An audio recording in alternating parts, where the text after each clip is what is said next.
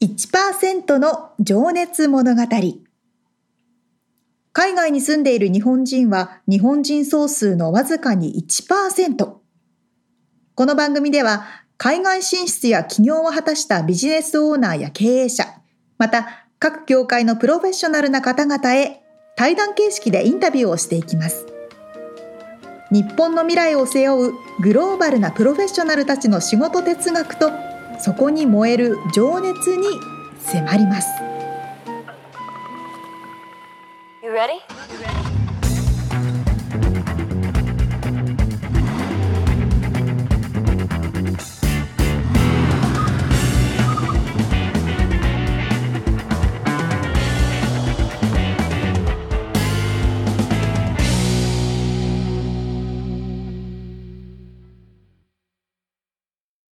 こんにちは。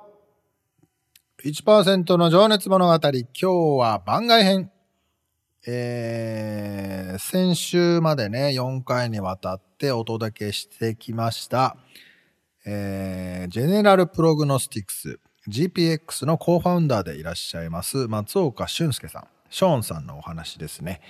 えー、4回にわたって本当に内容の濃いお話で面白かったなぁと思っていただけている方もいいんじゃないでしょうか。えー、今日は、えー、っとですね、正味2時間にわたって収まりきらなかったショーンさんとの収録ですね。もう話が止まらずに、えー、収録終わった後もおしゃべりは続きましてですね、ちょっとそこの話もなかなか面白かったので、えー、それをちょっと皆さんにお届けしたいなと思って、今日はあの沙織ちゃんいなくて僕一人なんですけども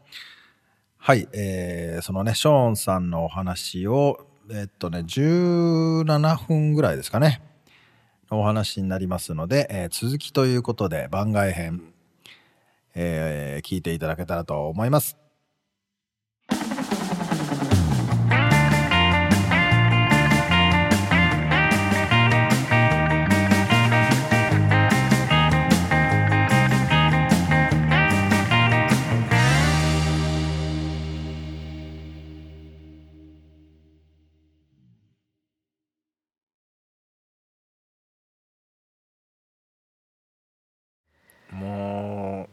う濃いないやいやいやいや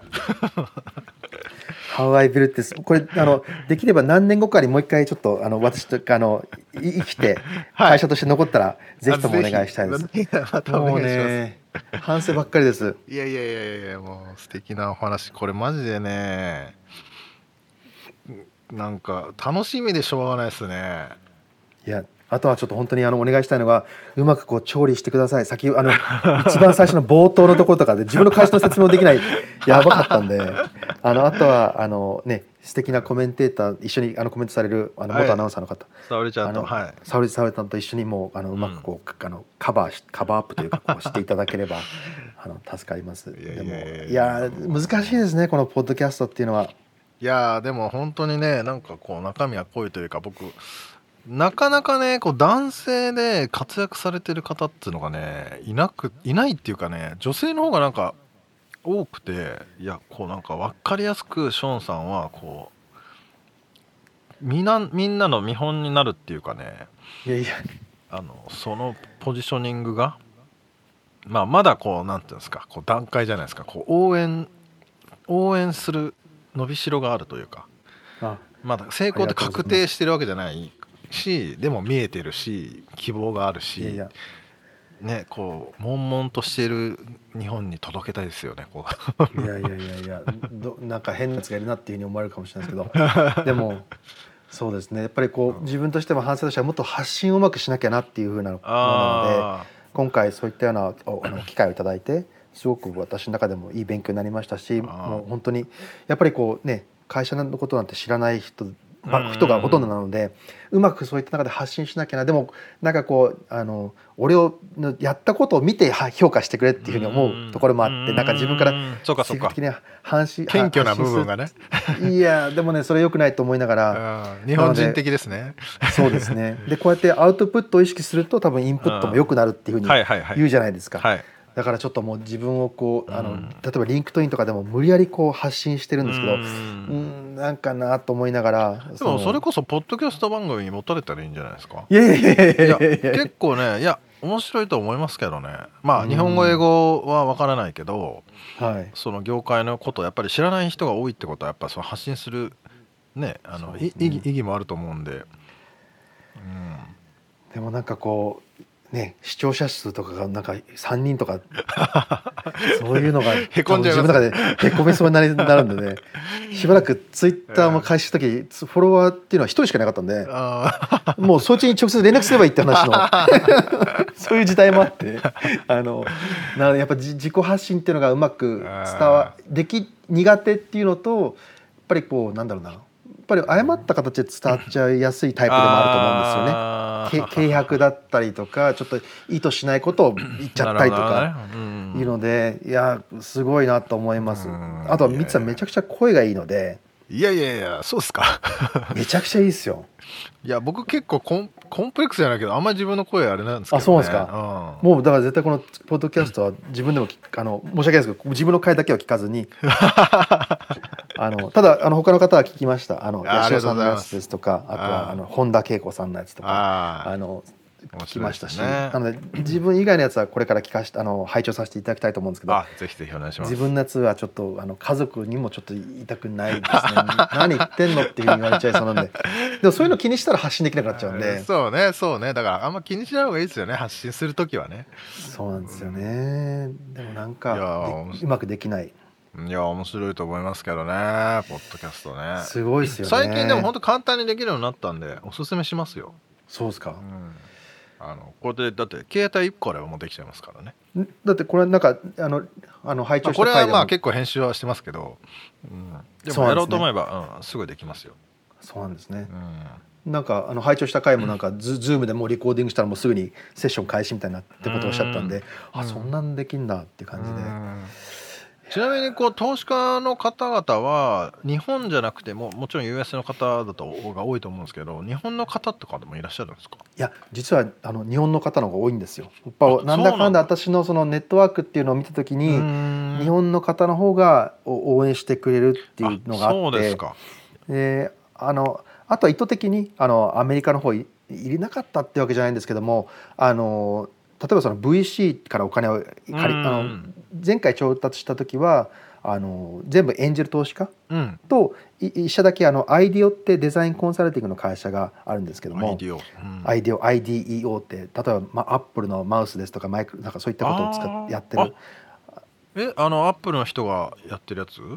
アップルの人ではないですね。でもあスティーブ・ジョブズと一緒にこうあの例えば iPhone とかっていうのを開発したと思うんですけどもあのあ本当にデザインコンサルの人でスタンフォードであやられた。そうですね。ん。サードパーティーですね。はいはい。そこがあのやっぱりユーザビリティユーユーザーエクスペリエンスはい。で我々の場合はそのごご高齢の方にそのうん。スマートウォッチですとかスマホを使っていただくのでいかにこうあの使いやすくってパッシブそう、うん使いやすくっていうことは重要なんですよ。何かこう例えば何かこう意図的にしてもらうってことは患者さんに負担かけるのでもう普通の時に取れる情報っていうこと普通のことをしてる。何もそうするとあの負担がないのであの、うん。コンプライアンスってこう例えばそのあのなんかこうややってくれないってことがないようにしたいっていうのがあってでアイディオが入ってくれたんですけどもあの意図的にその日本の方のあのやっぱり将来的に日本にこう貢献したいっていう気持ちがあるのうでうなんかアメリカの投資家が入っちゃうとアメリカに集中しろっていう話になっちゃうんですよね。ねで起業したばっかりで先ほどのその祖母のこともあってで自己実現のためのもうあの起業なのにもう起業した早々になんかこう誰かにこう指図されるっていうのがちょっとあんまり面白くないっていうのがあってその点やっぱ日本の方っていうのはもちろん日本に来てもいいしもでもアメリカだよね。でも日本もできたら頑張ってねっていう感じなので実はあの日本の投資家の方が多いです。そうなんですね。ただ次のその資金調達をする時はやっぱりアメリカも含めてうんあの調達しなきゃいけないところではありますね。いやーちょっとなんかここの部分も流したいな今の話。今一応録音してたんですけど流し流してもいいいいですか？あもちろん全然あのちょっとどういうふうに編集するか分かんないけど。はい全然。ああのガリガリでももうもう調理してください。あの もう4回4回なんか絶対持たないなと思いながらいやいやいやいや。いや全然僕収まりきらないですね。このこのまま話いつでもまででもしてられるいやい気がするやいやいや あの。本当にもうちょっとこうあの実績を残してから本当はお受けしたかったですけども。でも本当にこのような機会いただいてありがとうございます。こちらこそ。えでもこのアイディオさんはウェブサイトのデザインとかは別なんですか？あ違いますね。はい。そそのアプリの方ですね。そうですね。アプリですとかその使い込みのところっていうのを、まあ、出資いただいてもっと良くするよっていうことをおっしゃって素晴らしい。いやマジ楽しそうっすね。楽しいですね本当に。本当にもう仕事が仕事じゃないんですよ。本当に楽しくて。しかも意義が大きい。そうなんです。うん素敵すぎこれをあの実は心不全っていうのを取っかかりにしてますけども、はい。それは、まあ、あの共同創業者のあの、まあ、バックグラウンドも含めてまずはやってる知ってる分野からやろう。でもこれが例えば腎不全ですとかその慢性疾患一般にもあの他の血液バイオマーカーとあの生体あのウェアブルの生体情報をこう相関関係見るだけなのでいろんなことにも転用できます。そうですよね。あの理論的には、はいはい。例えばあの今日話したのはなんかあインあのインフェクションディジーズって感染症でできないかとか、はいはい。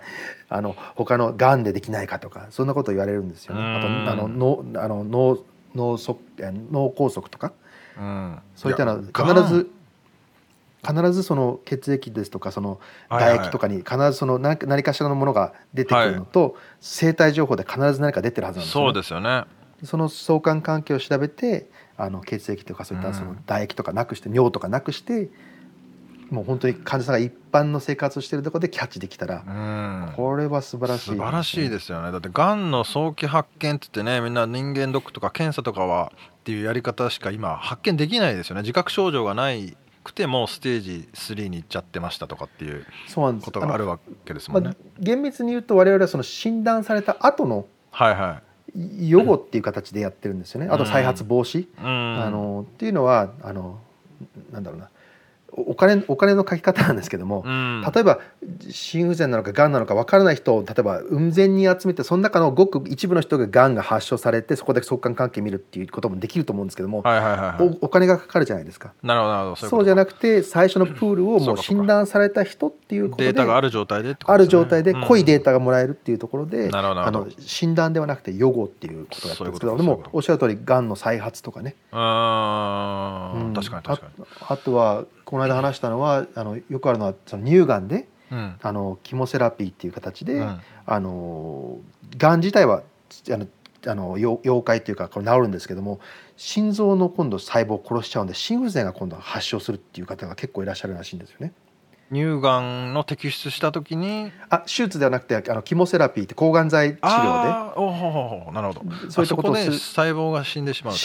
がん細胞が死ぬ一方で心臓の細胞も殺してしまうんですそうするとがんは治ったんだけれどもこの心その心不全が発症するっていう方がいらっしゃるのではい。例えばそのきあのキモセラピーを経た患者さんに対して我々のウェアブルとかアルゴリズムをあの、うん。でモニタリングして、うん。早めに何かこの予兆があった時に治療をするっていうふうにできないかとかね、そういうようなもう考えるだけでこういろんなことがもうあのできる、ね。それだけでもワクワクしてくるんですけども。んいやーそっかいやちなみにこの会社自体ははい。こうなどこかにう買い買収されるみたいなことは視野に入ってたりはすあるんですか、のーすいませんなんか。いえいえ全然。うん。あの アメリカのスタートアップの9割が大体このエグジットっていうのがその買収なんですよね。よね。なので現実的には買収なのかなっていうのは思いますけども、うん。一方でであとは自分たちのそのまああの実力としても01の人間01はできるけれども1から100を最短距離でいけるかって言ったら自分たちはまだそこの未知数なので、あの他にもっともうん。買収されてその僕らとしてはもういい一日も早くあの患者さんに届けたい。でこれがあのアフリカとかアジアのあの発展途上国のところでもただかだかウェアブルなんですよね。なのでコストも非常に安いんですよ。まあ時計をするようにつけてもらえればいいですよ。それが手術が必要とするとかっていうとまたハードルが上がっちゃうし、うん。保険のその償還ってリインバースメントによっては現実じゃないところもあるんですけども、うん。我々はたかだかこのウェアブルでやるだけなので、それがアフリカなのかそのアジアの発展途上国なのかあのアメリカみたいにそのリインバースメント保険の償還がしっかりしている国以外でも展開できると思ってるので。一日も早く世界の人に届けたいって考えた時に、まあ、自分たちで全部やりきるっていうのは、まあ、夢がありますけども、まあ、おこがましいかなっていうところは現実的にあります。なのであのご質問にお答えするともう本当にオープンで考えてます。何かね。自分たちの赤ちゃんだからベイビーだからってうん。最初から最後までやりきりたいっていうよりも、うん。もうそこはちょっとこうなんだろうな。あの客観視できてるところもあってそんで本当ですね。日も早く患者に届けたいっていう方が気持ちとしては強いですね。素晴らしいな本当に。でもそれはやっぱお金儲けじゃないからですよね目的が。あのそこが。だと思いますね。客観的に何かついてくればいいなというふうにはうん。思いますけれども、ああのそうですね。やっぱり本当にあの他の人を助けたいっていう、はい。あの気持ちの方が先行していますよね。うん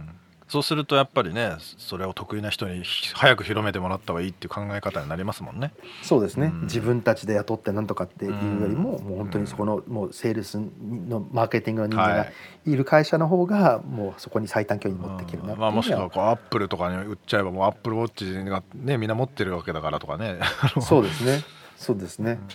まあちょっと細かいですけど、アップルウォッチはあのごごご老人の方って、まあ基本的にそのどのデバイスでも使えるっていうふうにしてるんですけど、やっぱこのチャージするのすると忘れちゃうんですよね。あだからアップルウォッチって実はその18時間しか持たないんで、そっか。そこでの課題があるのは事実なんですけども。ど。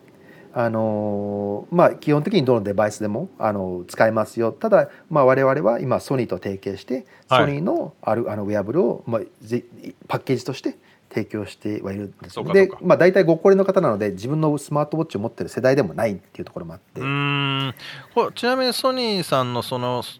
時計っていうかそれは何として売られてらっしゃるんですかね？これはあの業務用の、あのものでしてはい。もう例えばその Spotify ですとか、はいはい。そういったような機能がいしあの何もついてない本当にスマートウォッチではないってことですね。あスマートウォッチなんです。スマートウォッチなんですけどいわゆるその他のアプリが導入できるわけではあのダウンロードができるわけではなくてなるほど。もう dedicated な専用のデバイスにあのあそのものづくりのところを受け持ってくれてあとはそれをいかにいかようにでもこう我々の方のあの、まあ、カスタマイズして我々のものを乗っけるっていうあふうにしてるそういうこんですよね。となんですね。はい、ただ、まあ、実際にはそのフィットビットとかあの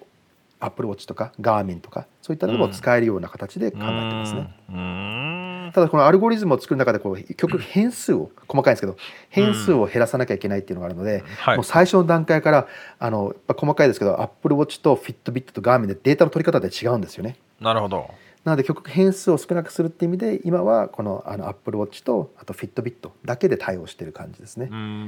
でアルゴリズムができたらそれを今度他のところにこう展あの展開していくっていうふうに考えてるところですね。そっかそこでまた調整が必要になってくるってことですね。でそうなんですね。データの取り方が違う。そうかあのあとはあ細かいですけどアップルはデータにアクセスさせてさせてもらえないんですよ。あそうですよね。確かに、はい、我々としては生データが必要なので、あああそうかそうか。のそこまずははソニーさんと手組んでるっていう部分もあるソニーのハードウェアを我々が購入して我々のアプリケーションっていうのをその上に乗っけてこれを出荷して、まあ、のうん。あの患者さんに使ってもらうっていう形ですね。まあまあベンダーさんってことですか。そうですねそうですね。うんうんそうっすか。でもそこでもソニーさんがねフ古巣のというか。そうなんですそうなんです。そこであのね我々みたいな小さな会社一緒に仕事できるっていうのはね、うん。めちゃくちゃ嬉しいんで嬉しいですねすよね。うんさっきのちょっと言言い忘れちゃったんですけど、はい。ソソニー辞めてビジネススクール行くっていう時には、はい。やっぱり入社してからこう右肩下がりだったので、うん。やっぱりこう結構転職する人とか留学する人って多いんですよ同期の中でも。なるほどなるほど。でもそれでも一人の同期が「俺はここに残ってうん。頑張るよ」って言ったのがすごく僕の中で、うん。あのまずおおめでとうと。留学するのはすごくおめでとう。いいい理由で会社を退社するっていうのでおめでとう。だけれども、僕はここに残って頑張るよっていうふうに言ったのがすごくこう心の中にこはいうまあ残っていて。はいなので、まあ、ソニーにも恩返ししたいっていう、まあ、今ではね、私の恩返しも何もそれ以前にも会社として業績がいいんですけども、うん あのただ、まあ、ソニーにも恩返ししたいなっていう気持ちはありますよね。うん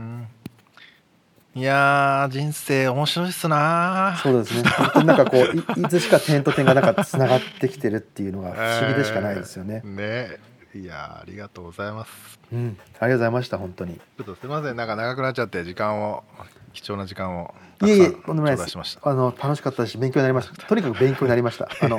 自分の至らなさも含めて何かこう気づかされたので。じゃあちょっとこの最後のところ部分もちょっとどっかで使いますんであのあまた連絡させてもらいますあ全然。